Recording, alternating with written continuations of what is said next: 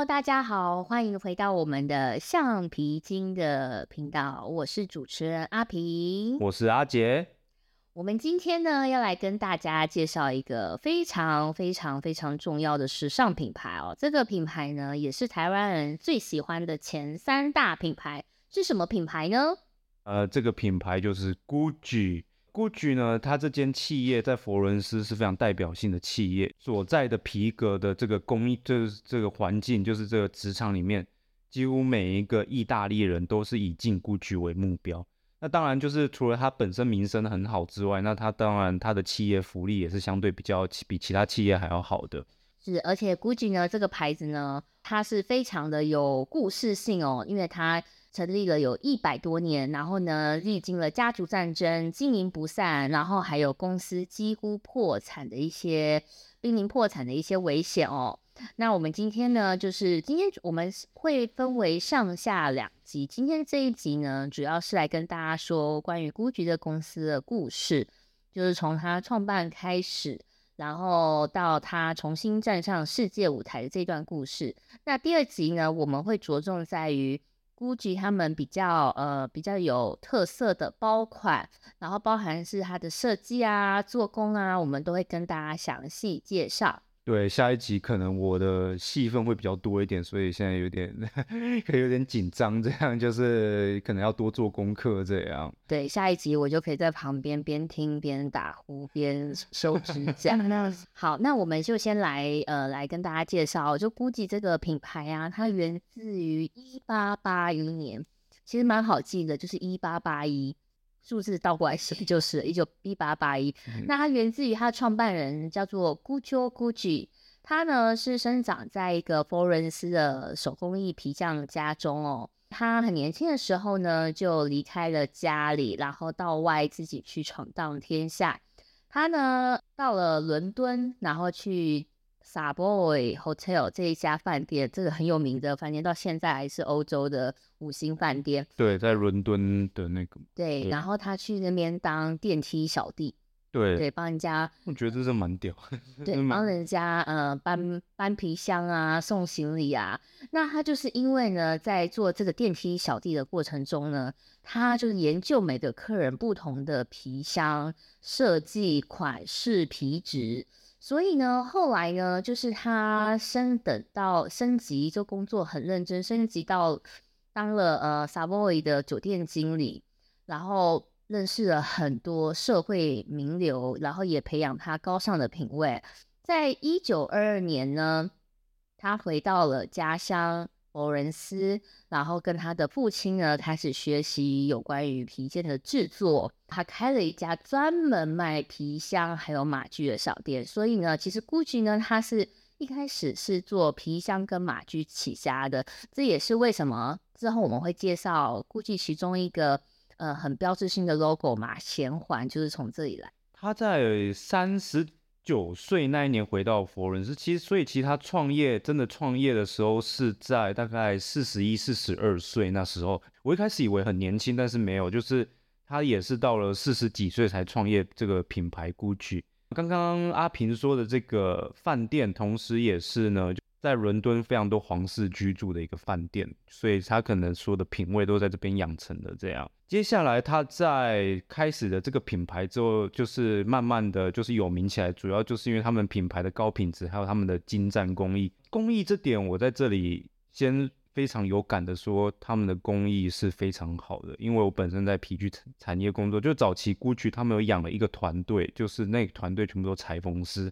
后来才知道，这个创办人的老婆，她本身也是裁缝师，所以就是这个他们有一个很深厚的裁缝文化，所以才导致他们的工艺跟品质才会越来越好。这样，接下来在二战期间呢，因为打仗嘛，需要军靴啊一些皮制品，所以导致皮革短缺。这时候他们非常的，我觉得以那个年代来讲，非常有主见，他们用竹子还有布料。来作为新的一个品牌的一个材料台特色，所以现竹筒包、竹子的这些竹子手柄包这些，就从他们二战期间就一直流行到现在了，而且竟然是因为打仗的关系这样。是，其实现在啊，欧洲像夫局他们有呃有有用像黄麻啊、亚麻这些材料去去做他们包包的包面，所以大家如果在有在看古董包的 GUCCI 的古董包部分的话，也可以看到一些用亚麻、黄麻做的包面哦。嗯那嗯，其实呢，这一个呢带那时候带起欧洲非常大的时尚。其实到一直到现在，其实在欧洲的话，还是可以看到很多麻制品的包包或是嗯鞋子，大家还是很喜欢，因为这种麻质的这种植物纤维、植物布料、植物的原料。会让人家觉得有一种放松、度假，然后心情哦舒畅，而且很轻，对，有一种雅痞风格。对，对，这个就是那种欧洲有钱人、老有钱人喜欢的那种风戴格戴草帽啊，戴在海边度假，然后穿起就是穿的很悠哉、很嗯舒服，天天都在度假的模式。而且包括我们刚刚去，我们刚好恶补了一下啦，我们刚刚去 Gucci Garden，就是全世界唯一一间的，就是比较特色博物博物馆馆博物馆楼上的店。对，博物馆楼下有一个 Gucci Garden，它就是专门卖呃一些 Gucci 比较有特色的东西。对，我们刚刚看那个 shopping bag 就是亚麻的啊麻，对，亚麻非一常个卖多少钱？两百七十欧，一个亚麻布料东西卖一万块台币，差不多吧？但是其实亚麻布料这种东西，其实台湾人似乎没有很喜欢。哦，在台湾卖不好吗？因为台湾人有一种披麻戴孝的习俗，啊如果你穿麻出去，大家哎、这我没有想过哎，大家会觉得你还好吗？你家还好吗？就算他是 Gucci 的我觉得可能大家不会那么想啦。但是如果你平常没事穿穿一个黄麻的那个颜色，哦，了解，那个颜色是欧洲人最喜欢的颜色，就有点偏黄偏黄的那种质感，黄对灰，灰黄黄那种麻的原，而且很耐脏，那很耐脏，对，耐用又耐脏又轻，适合。呃对，，OK，了解因，为台湾文化的问题，啊呃，就真的是文化大不同。那在中国卖的好吗这个也不是很好，因为中嗯国也是有披麻戴孝的习俗。？OK，这我还真的不知道。亚洲人比较喜欢像是呃棉啦，棉会比较喜欢，哦或是丝嗯，丝，呃，蚕丝是一个高贵的象征，在欧洲也是。对对对，保养，嗯，很容易脏，会勾到，对，然后就坏掉。了解。那我们现在来讲它的，就是二战之后，他的儿子开始设计东西，阿斗包括围巾，还有一些，反正就是因为他家族的几个儿子在这间公司都发挥了蛮大的一个效益，都工作好像还蛮认真的。斗是主要是呃看海外的市场。嗯，然后他们那时候就是因为其实有跟很多名人合作，像是嗯、呃大家所呃就是最有名的应该就是甘乃迪夫人贾基甘乃迪。贾基啊，对对对对对，那 GUCCI 呢，也在一九六一年的时候呢，专门给贾基甘乃迪设计了一款包，而且用他的名字取的，叫做 Jackie Bag。嗯，那这一款包呢，在两年前呢，也被重新复刻，对，被那个新的设计创意总监对对 Michele 重新复刻，然后也是掀起了一阵风潮，因为这还做 mini Jackie，非常的嗯可爱。嗯然后还有就是大家所耳熟能详的，就是 Kelly Grace Grace Kelly 摩纳哥王妃。然后嗯她呢，那时候他来佛伦斯的 GUCCI 总店看，没有看到自己喜欢的东西，所以呢，这个 GUCCI 呢就帮他设计了一款花卉的丝巾。嗯这嗯，款丝巾现在在古董市场上价格很高哦，现在还有在卖吗？现在没有卖了。但是只在古董市在古董市场市场上价格是高的，如果你看到一条就要收一条，记住。对，大家记住这个重点对，看到一条收一条，因为就是这个是很有纪念价值的。OK，个古呃 GUCCI 古董花卉的一个包，呃不不，我说错了，围巾，古董嗯花卉围巾。嗯，然后还有就是 GUCCI 家的产品呢，也被英国王室所深爱，像是温莎夫人就特别喜欢 GUCCI 家的东西。我突然觉得 GUCCI 这个家族很会行销诶，他们都跟王室啊、总统啊这些人合作。一定要的，因为这是奢侈品牌嘛，奢侈品牌就是要大家呃比较稀缺啦，然后也要抓住大家的眼球，这样。王反正王室杯就是最好的行销。没错，没对，错。那接下来呢发生的事情，我想应该大家都知道，就是上上一集我们提到，就是我们会聊聊就是黑寡妇的那个跟 GUCCI 的历史。其实 GUCCI 这个品牌有点怎么讲，就是它有高峰，也有当然就随之而来就会有低谷嘛。这个我其实没有看那个 Lady Gaga 的电影。我是看的那个纪录片，意大利人拍的，然后就是这个黑寡妇有真的出来讲话，这样，他他已经被放出来了。他那时候主要是被放出来之后，法院要求他要工作，他给他缓刑，对，然后但是他跟法院说，那我宁愿待在监狱，因为监狱我不用工作，这辈子没有工作过。他从小就是活在一个。很好环境的一个家庭啊，对，但然后但是，就算他活在这个，他爸爸是靠就是运输起起家的，就是他爸爸就是这个对，然后赚了很多钱，但是这个黑寡妇她她的那个怎么讲，她的价值观全部来自于她妈妈，嗯，她妈妈从小就灌输她要找个有有钱人嫁了，这样金钱至上。长大一定要嫁入豪门，所以他妈妈从小就这样教育他。他也是参加很多派对啊，认识了很多人。听说那时候很多男生在追求他，Patricia，他叫 Patricia。现在，然后后来就是那个 Gucci 的，就是第三代毛利手，就是在一个社交派对上遇到这个他的遇到黑寡妇，然后对他一见钟情，展开了追求。他在纪录片说。那时候他遇到这个 Gucci 第三代的时候，他不知道 Gucci 第三代叫毛利手 Gucci。他说这个男的是谁？嗯，但是这个男的一直约他出去吃饭，然后他说这个男的为什么要跟他出去吃饭？就有有点嫌弃他的样子，因为他那时候很多富二代追求他这样。后来这个毛利手 Gucci 就找了一个有名的餐厅，然后大家去吃饭，然后什么，然后我们就在一起了。但是他们论及婚嫁的时候，男方是完全不接受这个女孩子。嗯，但是女方非常开心，她可以嫁给 Gucci。Gucci，这废话，这 会很开心，会很开心。对，这个男的，就算家族反对，并且离开家族，也要跟这个黑寡妇结婚。这样，在女方家长的金援支持下，他们还举办了盛大的婚礼。嗯。后来，孤菊家族因为看到女方家长这么诚意，然后还付钱办这个婚礼，就慢慢的有点软，就是接受接受这个女的了。后来不到两年吧，这个男的家父亲就跟这个毛利手和好了，甚至给他们买了数栋豪宅，然后也让他们两个重新回到孤菊家族。这样，嗯，对，其实看访谈你就知道，这个女的她就老。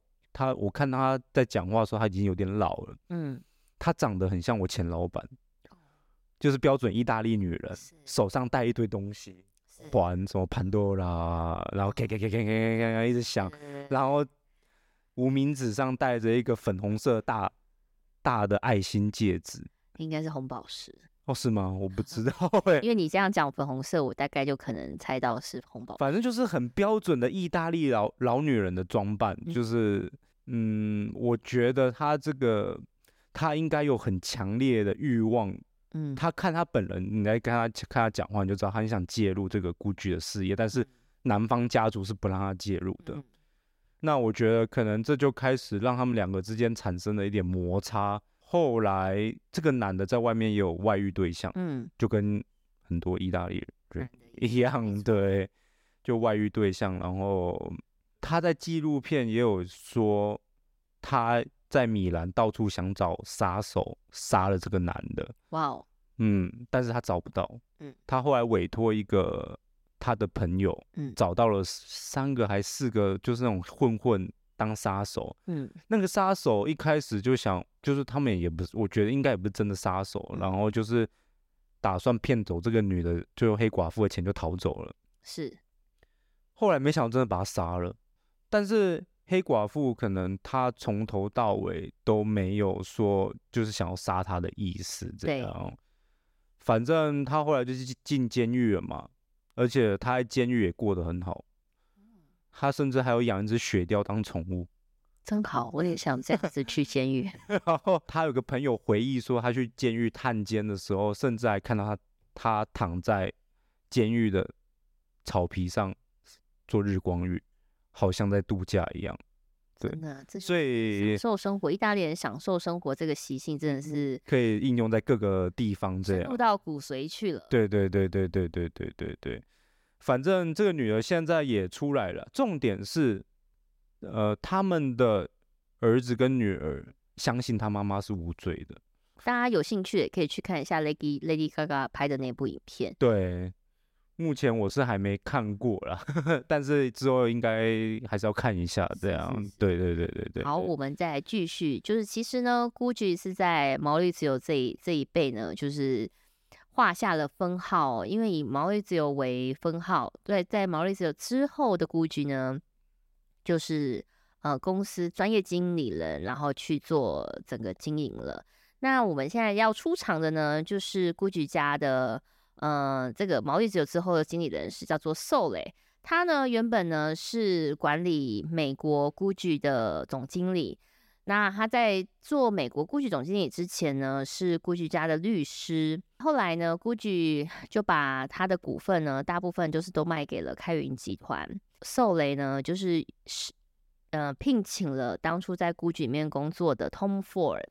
Tom Ford 对 GUCCI 来讲，真的是像是救世主一般的存在。嗯，他到现在呢，还是像神一样的存在，因为他设计的东西真的是太棒了。嗯，那 Tom Ford 它其实它的呃设计的东西有很多，像很多人喜欢买 Tom Ford 的眼镜啊，太阳眼镜，这是他自己的我有一副，我看到你现在你脸上戴的是 GUCCI 的，你还好意思说？上一副是 Tom Ford 的。哦，好，我我我我用的也是 Tom Ford 的眼嗯镜。嗯好，然后他呢，其实在 GUCCI 它设计了非常非常多很很棒的东西。他一开始呢进来 GUCCI 是做女装部的设计师。那其实当初在受雷要提拔他之前，很多人就是不喜欢 Tom Ford 的行事作风，就是希望他可以在第一波开除名单之内。对，因为受累接管 GUCCI 之后，他就开始大刀阔斧砍人，嗯砍一些不不必要的冗员，然后呢，也大量的就是把，因为 GUCCI 在呃在毛利自由期间呢，他们大量的授权，就是甚至还有 GUCCI 牌卫生纸，你知道吗？啊，什么？对，他说授权，比如说你是卖香蕉的，然后他就可以授权，然后 GUCCI 白香蕉、GUCCI 白卫生纸这样子，就是授权很多乱七八糟的东西，导致外面假货也非常多，这个品牌就变得好像没有人要，因为拿出去感觉就像就是假货一样，或是你擦屁股的 卫生纸是一样的。所以那个年代的超市买到 GUCCI 牌卫生纸，我不知道是不是在超市买到，因为我找的资料是说那时候是有 GUCCI 牌卫生纸我的妈！对，，非常的神奇。所以呢，这个受雷呢，他就是他只签，他是一个伯乐，他看到这个 Tom Ford 千里马的特色，于是呢，他就呃聘请了这个 Tom Ford 呢当他们的设计总监。然后呢，他也当初呢也花了两亿美金呢，就是去外面把所有的代理权都收回来，就是因为你终止代给人家代理嘛，当初你授权是有一个年限的，那你要终止就要赔偿，所以他就花了很多钱。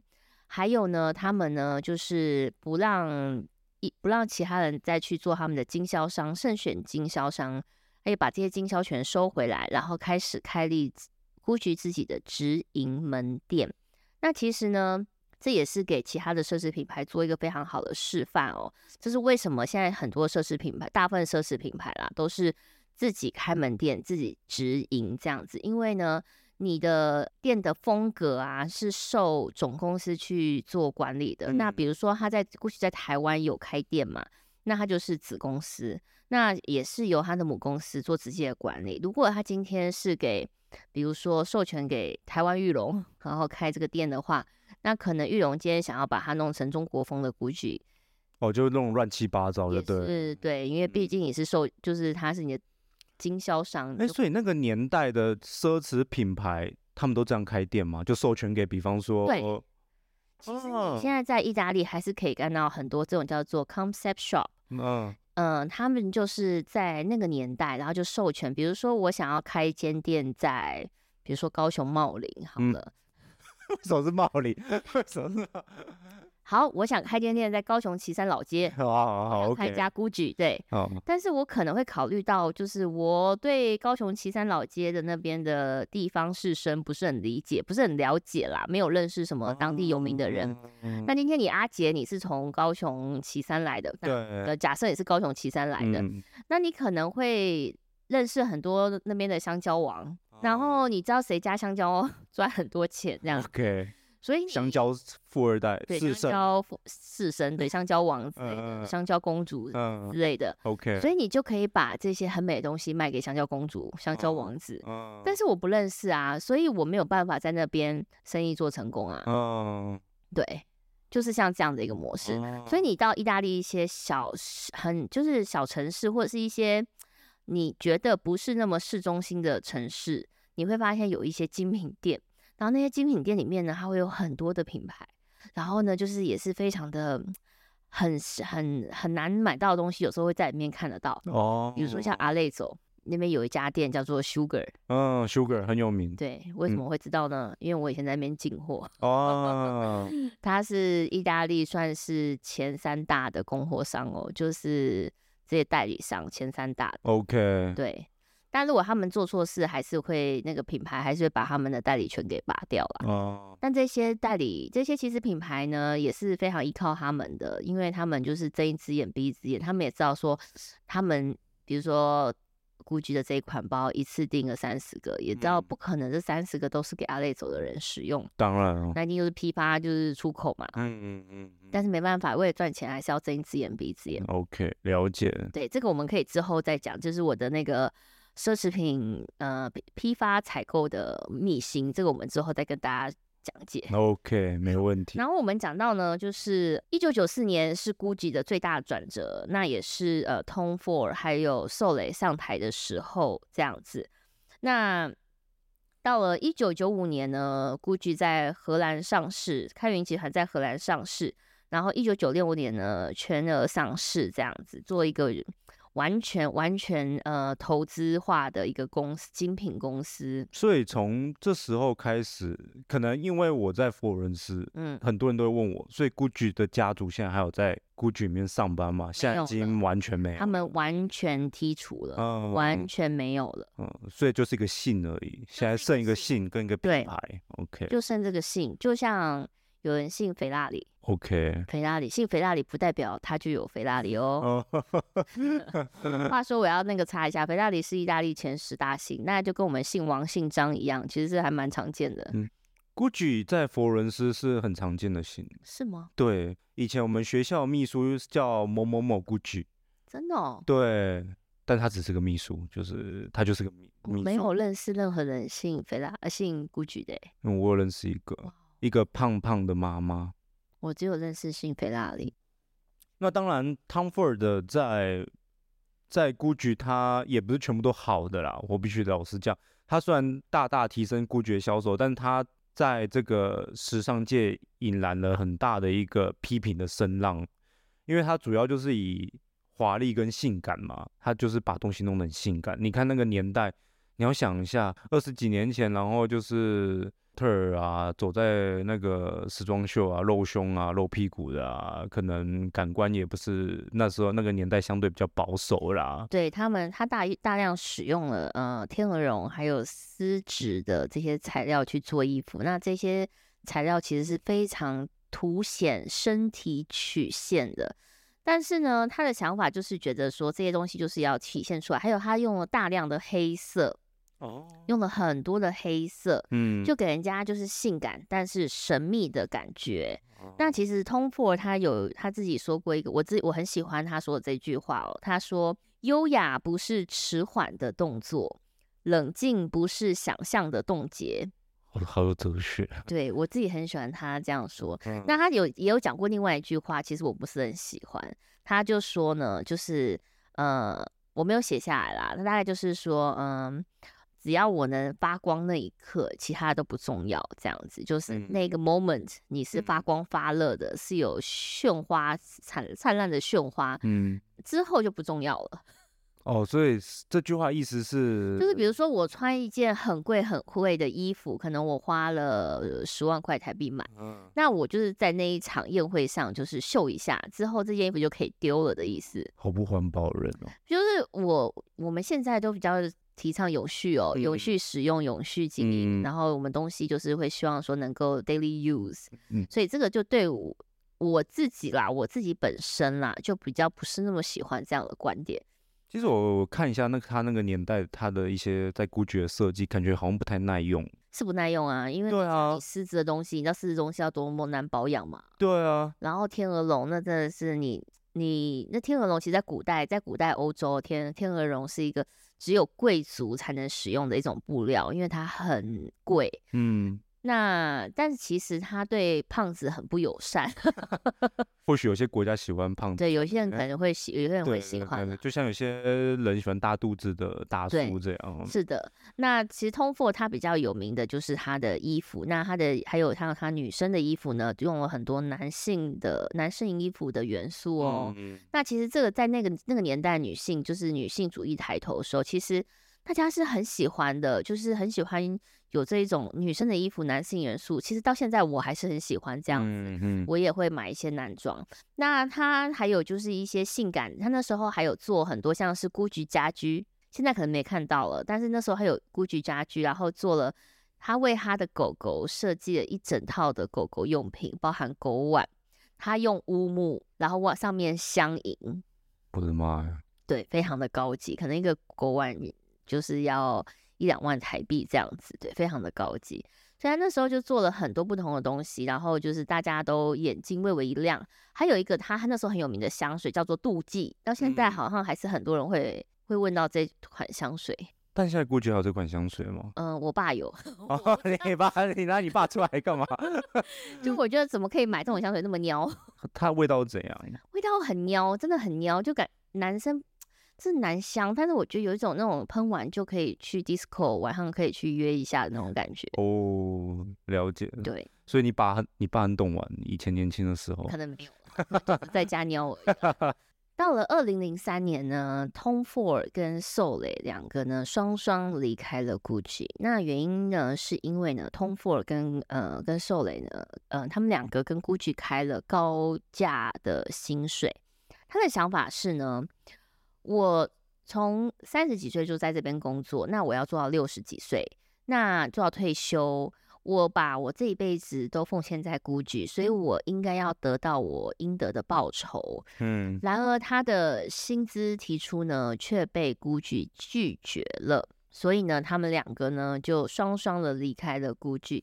那那时候呢，那一天就是宣布他离开 GUCCI 的那一天呢，GUCCI 的股票呢下跌了呃四点二 percent。对。开云集团的股票。，对，嗯。所以就是因为他其实他们两个对 GU 对开源集团的贡献非常的大，对啊，像是 Yves Saint Laurent 也是他们期间买下来的，对，然后 Stella McCartney 也是他们那期间买下来的，嗯，还有 Sergio Rossi，还有 Bottega Veneta 也是那个时间买下来。他们就在那个期间大量收购其他。对品，牌而且他们非常有远见，非常会经营品牌。嗯包含 Tom Ford 他自己也呃也兼任了，YSL 的那个。对。Yves Saint Laurent 的呃时尚总监、对设计总监，嗯对，所以他真的是一个才子，而且他们在经营啊是非常的有远见，他们是呃深入专业化经营，多呃多角深入，嗯。呃深入后的多角。，OK，那有一些公司呢，比如说像是意大利的 Any，它是多角再深入，嗯。知道这有什么分别吗？它是先深入再多角。对，先深入再多角，就是比如说你是一个皮具师，嗯。那你呃，你就是对皮很了解，嗯。所以呢，你就是你你对皮有深入的了解之后，你先是原本是做包包，那你可能会做一些皮质的首饰，你可能会开始做小皮件，嗯。就是各种跟皮有关的，这个是深入再多角。，OK，那多角再深入，就是你今天是一个皮具师，嗯。但是你突然想要去做衣衣服，然后你花很多时间去研究怎么做衣服，嗯。然后过了一个月之后，你突然很想研究做珠宝，嗯。然后你花了很多的时间跟工具去研究怎么做珠宝，嗯。再过一段时间，你又突然很想研究怎么做 YouTube，结果你又花了很多时间去研嗯究。其实这是现在大部分的品牌策略，你是说，先多角再再深深入但是其实先多角再深入是减分，先深入再多角是加分。哦这，个因为你有这方面的专业。对，这个是管理经营学是这样子啦。对，那哦当然每个人都有自己的兴趣跟钱包嘛，所以如果你的钱包厚的话，当然其实多角是没有没有关系。对对对，其实有一个那个像意大利这个 Annie，你知道 Annie 嘛？就是做石油的，嗯意大利做电做石油的。嗯当初呢，这 Annie 啊，他也是开了，他是还开了运输公司啊，还就开了各种不同的公司。嗯嗯结果呢，每一个都亏钱，每个部门都亏钱。然后后来就是 Annie 他的呃新上任的 CEO 就做了一个瘦身计划，嗯，就大刀阔斧，就只砍了他门门下的五个公司这样子，嗯结果收益涨了五倍。嗯，对，就是也是有这样的好处啦。像像 Annie 还有呃韩国三星，这都有一些很成功的案例，大家可以看一下，有兴趣的可以看一下。我想是因为可能这些公司在就是他们可能发家的时候赚到一些钱，他们就想要多多去尝试其他各种不同领域的业务，是，就像我之前想要开披萨店是一样 在高雄对不对？的。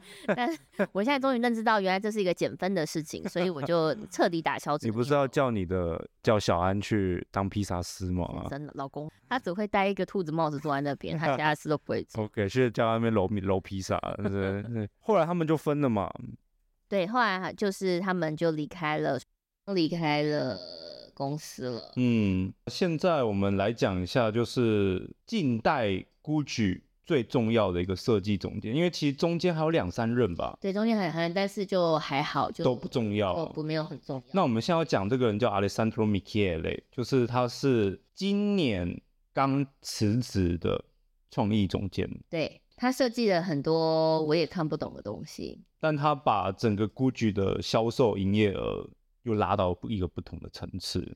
是，他也比如说大家现在所看到有一些跟迪士尼联名款啊，米老鼠啦、唐老嗯鸭啦，嗯，都是他这个时期。然后还有九神包啊，九神包也是他这个时期。就九神包就是曾经就多到好像路上人手一个。对对对对对都不，知道真的还是假的。而且跟大家讲一个小八卦，其实九神包大部分它大部分的部分在中国做的。